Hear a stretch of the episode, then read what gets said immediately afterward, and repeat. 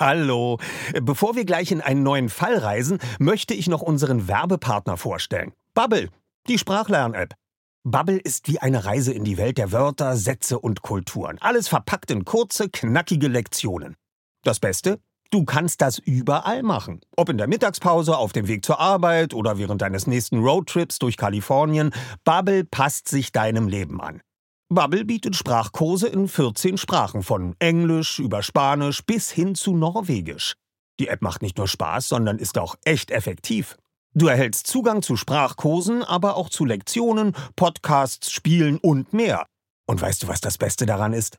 Bubble hat ein Team von über 200 Sprachexpertinnen und Experten, die sicherstellen, dass deine Lernerfahrung so realitätsnah wie möglich ist. Die Lektionen sind kurz und knackig, etwa 10 bis 15 Minuten und passen wirklich in jeden Terminkalender. Also, keine Ausreden mehr. Du kannst sogar KI-gestützte Spracherkennung und Erinnerungsfunktionen nutzen, um das Lernen genau nach deinen Bedürfnissen zu gestalten. Und natürlich haben wir auch einen Code für dich.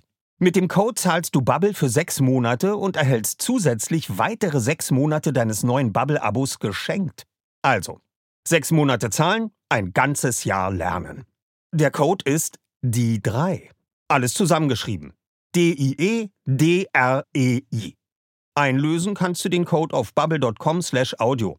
Dort bekommst du auch weitere Infos. Die packen wir dir auch in unsere Show Notes. Gültig ist der Code bis zum 29.02.2024. Also, wenn du dein nächstes Abenteuer mit einer neuen Sprache starten willst, probier Bubble aus. Und wir starten jetzt nach Rocky Beach. Passend dazu kannst du direkt eine Englischlektion starten. Viel Spaß! Die, die drei Detektive. Jetzt hörst du im Interview Kai Schwind zum Fall Die drei Fragezeichen und das Bergmonster. Hallo, ich bin Kai Schwind und ich bin hier im Hörspielstudio Kreuzberg und habe die große Ehre, das Hörbuch zu Die drei Fragezeichen und das Bergmonster einzulesen. Und äh, da hören wir jetzt erstmal rein. Die drei Fragezeichen. Die Jungen machten noch kurz vor dem Essen die Bekanntschaft von Mr. Jensen und Mr. Smethers. Mr. Smethers war ein magerer kleiner Mann, etwa um die 50, vielleicht auch älter. Er trug Shorts und Wanderstiefel, deren geschnürte Schäfte ihm fast bis an die knotigen Knie reichten. Mr. Jensen war jünger, größer und schwerer, mit kurzgeschorenem braunem Haar und einem Gesicht, das farblos, aber nicht unsympathisch wirkte. Als Kathleen den Braten aus der Küche hereintrug, schnalzte Mr. Smethers missbilligend mit der Zunge und sagte Rindfleisch. Bitte keine Vorträge, sagte Mr. Jensen. Ich finde Roastbeef köstlich und würde es begrüßen, wenn Sie mich nicht jedes Mal, sobald ich eine Gabel zur Hand nehme, zum Mörder stempelten. Die Tiere sind unsere Freunde, sagte Mr. Smithers. Seine wässrigen blauen Augen blickten starr auf Mr. Jensen. Und Freunde fressen sich nicht gegenseitig auf. Kathleen hatte offensichtlich ihre gute Laune wiedergewonnen. Sie lächelte Smithers zu. Die Kuh, die uns freundlicherweise das Abendessen lieferte, kannte ich nicht persönlich. Machen wir uns ihretwegen keine Sorgen. Für Sie, Mr. Smethers, habe ich Rahmspinat und roh geriebene Karotten und Weizenkeime. Ausgezeichnet! Mr. Smethers stopfte sich seine Serviette vorn ins Hemd und bereitete sich auf den Genuss seiner vegetarischen Abendmahlzeit vor, während Mr. Jensen Joe Hammond beim Tranchieren des Bratens zuschaute. Die drei Fragezeichen. Kai, schön, dass du hier bist. Äh, bei dir ist es ja wirklich mal wieder angesagt zu sagen Family and Friends, wie es diese Hörbuchreihe auch nahelegt. Welche Beziehung hast du zu den drei Fragezeichen? Wo war das Huhn oder das Ei? Also ist es die Ferienbande, der Bobcast, der jetzt aktuell ist, oder die mhm. Live-Regie für die Tour der drei Fragezeichen? Wo und wie fang alles an, fing alles an mhm. und äh, genau, wo war dein Einstieg und dein Kontakt? Ja. ja, das stimmt. Ich bin irgendwie äh, die Fragezeichen nie richtig losgeworden in meinem Leben. Ich habe eigentlich eine, eine klassische Kassettenkinderbiografie. Ich habe als Kind die drei Fragezeichen gehört, äh, wobei gar nicht so eine große Auswahl. Es war so eine Reihe von Kassetten, die ich da hatte. Die waren mir wirklich immer irgendwie eine Nummer zu hart. Ich war dann eher so fünf Freunde, dann ein bisschen CKKG. Aber ein paar tatsächlich von Anfang an. Der Zauberspiegel ist ja bekannt, auch bei einigen meine Lieblingsfolge bis heute. Ähm, und dann habe ich die irgendwann aus den Ohren verloren und später wiederentdeckt, Tüte auf dem Dachboden gehabt und gemerkt, ich habe ja noch diese, diese Tapes und das sind ja die Original, mit der Originalabmischung großartig. Äh, und dann, genau, ging's über die Ferienbande, diese Parodie auf die Jugendhörspiele der 80er Jahre, die wir begonnen haben, als ich noch beim Hessischen Rundfunk gearbeitet habe, als Radiocomedy. Äh, eine Parodieserie auf diese Welt, wo natürlich auch die drei Fragezeichen äh, ihr Fett abbekommen haben. Und es gehörte da immer schon zum Konzept, dass wir Originalsprecher mit dabei haben, äh, die eben, die man aus den Hörspielen kennt. Und Oliver Rohrbeck war einer der ersten, den wir angefragt haben und der auch zugesagt hat und der bei der ersten Folge die Fanbande und die entsetzlichen Ferien dabei war. Und darüber habe ich Olli kennengelernt, der mich dann irgendwann rekrutierte und sagte, willst du nicht schreiben für uns? Äh, wir brauchen Autoren für alle möglichen Hörspielserien und Sachen. Und so kam ich dann da rein, habe Hörspielserien geschrieben, äh, meine eigenen Produktionen auch gemacht. Und dann kam irgendwann die Regie bei den Live-Touren äh, zu den drei Fragezeichen. Und diese letzten drei Touren, also der Wecker, Phonophobia und der dunkle Taipan, äh, die habe ich alle drei inszeniert, teilweise auch im Buch geschrieben. Und äh, dann war ich quasi mittendrin in der Welt der drei Fragezeichen. Ja, und die, äh, die letzte spannende Sache, die mit den drei Fragezeichen zu tun hat, ist nun der Bobcast, äh, den äh, Podcast, den ich zusammen mit Andreas Fröhlich moderiere, wo wir erstmal versuchen rauszufinden, woran erinnert sich Andreas eigentlich noch von den Aufnahmen und dann ja, irgendwie sowas wie eine Oral History äh, für die frühe, frühen drei Fragezeichen Folgen machen im Moment, die Klassikerfolgen. Wir nehmen uns jede Folge vor, besprechen die, gucken uns an, was waren da für Sprecher dabei, was gibt's da für Geschichten zu erzählen und da seitdem steige ich ja noch mal ganz intensiv in die Folgen ein und äh, höre mir die an und äh, erfahre viele Anekdoten und Geschichten im Gespräch mit Andreas. Kannst du dich dann an deine allererste drei Fragezeichen Folge noch erinnern, welche das war, mhm. zu welcher Zeit? Wann ja. hast du Berührungspunkte gehabt? Ich bin mir ziemlich sicher, dass es der Fluch des Rubins ist, äh, die ich als allererste gehört habe. August August, dieses Rätsel mit den Gipsköpfen, das ist eine ganz frühe Kindheitserinnerung, die ich habe. Also so sechs Jahre alt, würde ich sagen. Und dann kommt schon der Zauberspiegel, so ungefähr mit sieben, acht. Und das war tatsächlich einfach eine Mutprobe für mich, weil das ich fand das unglaublich gruselig. Die Stelle mit der Fratze im Spiegel, ähm, Gisela Trove, Jürgen Thormann, dass ich natürlich dem, zu dem Zeitpunkt noch nicht irgendwie wusste, wer das jetzt ist, oder es war mir auch egal, weil ich total in dieser Geschichte verschwunden bin. Und äh, ja, wirklich eine Folge, die ich eben nicht zum Einschlafen hören konnte. Das funktionierte einfach nicht, weil immer wenn man an diese Stelle kam, wo die Fratze im Spiegel auftauchte, diese knackende Tür, diese tolle Carsten Bohn Musik dazu. Da war dann immer Schicht, musste ich immer ausmachen. Das musste ich dann tagsüber weiterhören. Und dann kamen noch so vereinzelte Folgen dazu. Es war ja auch immer so in der Familie früher. Ne? Man hat dann irgendwie von Cousinen immer irgendwelche Kassetten noch bekommen oder die Nachbarskinder hatten plötzlich was und so. Und dann war das so eine Auswahl an Folgen, äh, so in diesem Alter von, naja, sechs bis so zehn, zwölf. Äh, und dann verschwand es irgendwann aus meinem Leben und kam dann erst später wieder. Dann muss man jetzt ja fragen, ob du außerberuflich überhaupt noch die drei Fragezeichen als Serie hörst, privat mhm. quasi für dich. Ja, also die ehrliche Antwort ist tatsächlich selten. Äh, das mache ich dann wirklich in erster Linie, wenn ich den Bobcast vorbereite oder die Touren oder sowas. Aber manchmal gibt's natürlich so Momente, wenn man irgendwie im Auto unterwegs ist, im Urlaub und wohin fährt oder so, und dann sagt man so, komm, jetzt einmal Klassikerfolge und die hören wir uns jetzt an. Und dabei finde ich das Spannende, dass man tatsächlich immer noch diese Bilder, dieses Kopfkino der Kindheit hat bei den Folgen, die man in der Kindheit auch gehört hat. Das ist tatsächlich, das, das die gleichen Bilder entstehen, die gleichen Gefühle teilweise, die gleichen Assoziationen, die man damals so als sieben, achtjähriger hatte, obwohl man es jetzt mit erwachsenen Ohren hört. Und das ist wirklich was ganz Besonderes am, am Medium Hörspiel, finde ich. Ja, ne? Also einen alten Film sehen, den man als Kind gesehen hat, klar, äh, triggert auch irgendwelche Gefühle, aber dass man diese gleichen Bilder sieht, das finde ich ganz hervorragend. Was bei mir übrigens immer dazu geführt hat, dass in meiner Vorstellung Justus Jonas nie pummelig war. Denn ich habe nicht diese Folgen gehört als Kind, wo das erwähnt wurde. Und es kam dann erst später, wo ich dann so ein bisschen irritiert war. Wieso ist der pummelig? Hä? Der sieht völlig anders aus in meinem Kopf. Und das ist tatsächlich bis heute so. Kommen wir jetzt zu deinem Fall, zu ja. deinem Buch. Mhm. Und wir wissen ja, deine Lieblingsfolge ist der Zauberspiegel. Der war jetzt bereits vergeben von dem großartigen Jürgen Thomann. Ja. Mhm. Warum hast du dir dann jetzt das Bergmonster ausgesucht? Ja, also das Bergmonster ist auch eine Folge, die ich kannte. Es ist jetzt nicht eine der Kindheit, Kindheitsfolgen, aber ich habe die schon auch ein paar Mal gehört. Und dann muss ich ehrlich sagen, habe ich die nochmal ganz neu entdeckt, als wir jetzt die Folge Bobcast dazu gemacht haben, da wirklich nochmal neu eingestiegen sind in die Folge, auch ins Buch schon so ein bisschen quer gelesen, das Hörspiel natürlich. Und ich dachte, was für eine super Story eigentlich, was für eine tolle Geschichte, was für eine tolle Atmosphäre da in Sky Village. Ja, also natürlich ist es so ein bisschen, ach schade, dass sie in dem Fall nicht in Rocky Beach sind, aber das ist genau eigentlich das Tolle, die drei Fragezeichen irgendwie in Ferien. Und dann so eine schöne überschaubare äh, Figurengalerie, ja, sind tolle Charaktere, nicht zu viele, sehr stringent erzählt, irgendwie fast so chronologisch, linear.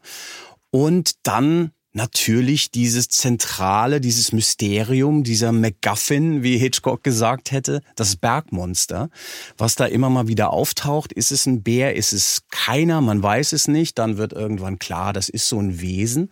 Und was ich aber ganz toll finde, ist, das ist eine Folge, wo dieses übernatürliche Element nicht entlarvt wird.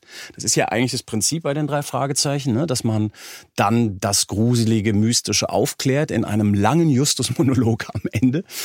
Äh, und das ist hier nicht so. Das Bergmonster trabt einfach äh, irgendwie zurück in den Wald. Mr. Smathers äh, sorgt dafür, dass es entkommt. Und wir wissen bis heute nicht, was das eigentlich ist. Und das fand ich so eine, finde ich so ein tolles Element an dieser Folge, was auch beim Lesen nochmal so Spaß gemacht hat, jetzt im Buch genau zu gucken, wann kommt das eigentlich, was wird über das gesagt. Das finde ich was richtig Besonderes. Und deswegen habe ich mir die ausgesucht. Wie hast du dich vorbereitet für die Hörbuchaufnahme? Ja, das war tatsächlich ganz schön spannend, denn ähm, ich mache das ja nicht äh, jeden Tag oder im Prinzip eigentlich noch nie in dieser, in dieser Länge. Äh, ich spreche natürlich ab und zu mal in Hörspielen und moderiere auch und mache solche Sachen, habe auch keine Bühnenangst.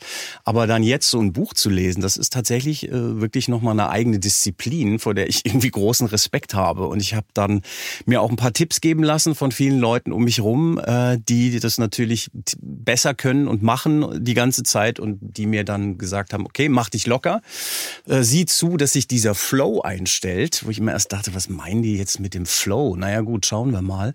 Äh, okay, also auf die Geschichte einlassen, ähm, sich in diese Geschichte fallen lassen und das fand ich dann total schön dass das tatsächlich irgendwann passierte. Äh, hier in dieser tollen Atmosphäre, in dem Studio, mit dir hat's total Spaß gemacht. Du warst irgendwie einfühlsam und ruhig und hast mich da gut an der Hand genommen. Und dann passiert es irgendwann. Diese Geschichte spielt sich ab vor dem inneren Augen und man erzählt die einfach. Äh, und muss dann natürlich auch auf so ein paar technische Sachen aufpassen. Ne? Wie ist es mit dem Atmen? Am Anfang ist man erstmal so voller Adrenalin noch und atmet ein bisschen zu viel und rülpst dann das Studio voll. Äh, und das stellt sich aber langsam dann irgendwann ein, man wird ruhiger und dann geht's eben darum zu gucken, wie komme ich jetzt hier auf der langen Strecke klar mit meiner Stimme, wie dosiere ich das ein bisschen. Äh, und dann war ich plötzlich eingetaucht und war in Sky Village. Welcher Charakter hat dir am meisten Spaß gemacht? Ich habe ja einen Verdacht. Ja, das ist natürlich Mr. Smathers ähm, der schon im Hörspiel grandios ist, äh, gesprochen von Josef Dahmen, der großen Sprecherlegende, den ich auch seit meiner Kindheit schon als äh, Rübezahl kenne von der Europa-Märchenplatte.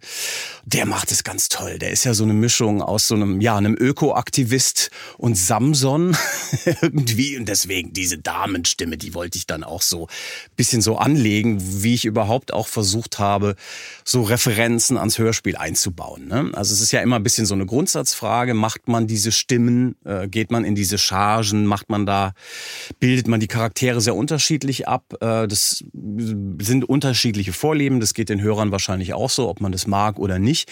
Ich finde, man muss es ein bisschen dosieren, man darf das nicht zu viel machen, sonst wird es ein bisschen anstrengend, wenn es wie so eine hochge übertriebene Radiocomedy klingt.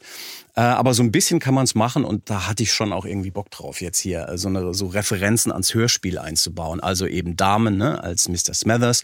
Und dann gibt's ja noch äh, Radke, äh, der äh, Mr. Jensen spricht. Der ist dann so ein bisschen schärfer und rollt das R manchmal so und so. Und dann habe ich gedacht, okay, das kann ich, kann ich schon machen. Und dann natürlich die große Frage, wie, was macht man mit den drei Fragezeichen? Ne? Wie, wie, ähm, wie setzt man die voneinander ab? Wir haben natürlich alle die Stimmen von Oliver, Andreas und Jens im Ohr und es ist irgendwie, glaube ich, nicht so smart, das so nachzumachen. Ich habe halt versucht, die für mich so ein bisschen einzusortieren, dass die so ein bisschen anders äh, klingen, aber ohne da jetzt dem Affen zu viel Zucker zu geben. Und dann hat man das so, sortiert man das so im Kopf und dann kommt man da eigentlich ganz gut durch beim Lesen, ohne dass man jedes Mal anhalten muss, um jetzt die Stimme zu verstellen. Hat Spaß gemacht.